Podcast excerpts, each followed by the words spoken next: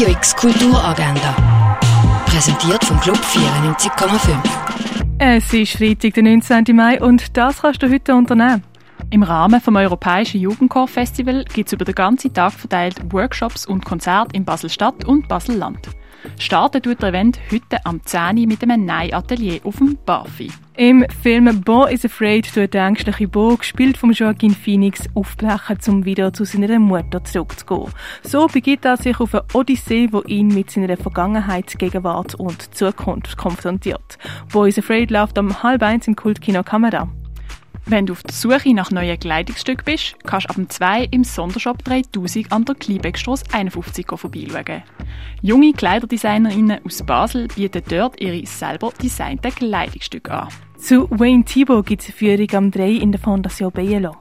Blaupause ist zu Gast im Casco.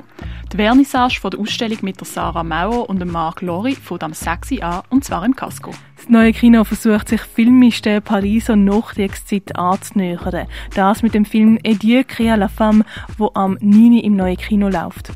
Im Rahmen von der Reihe Queer Cinema läuft der Film The Adventures of Priscilla, Queen of the Desert, wo zwei Drag Queens und eine Transfrau mit einem Bus quer durch Australien reisen für eine Performance in einem Casino. The Adventures of Priscilla, Queen of the Desert läuft am 9. im Stadtkino. Shapeshifter siehst du im Ausstellungsraum Klingenthal.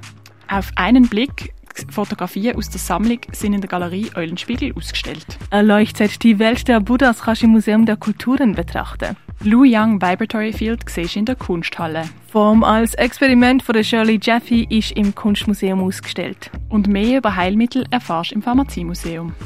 Radio X Kulturagenda. Jeden Tag mehr. Kontrast.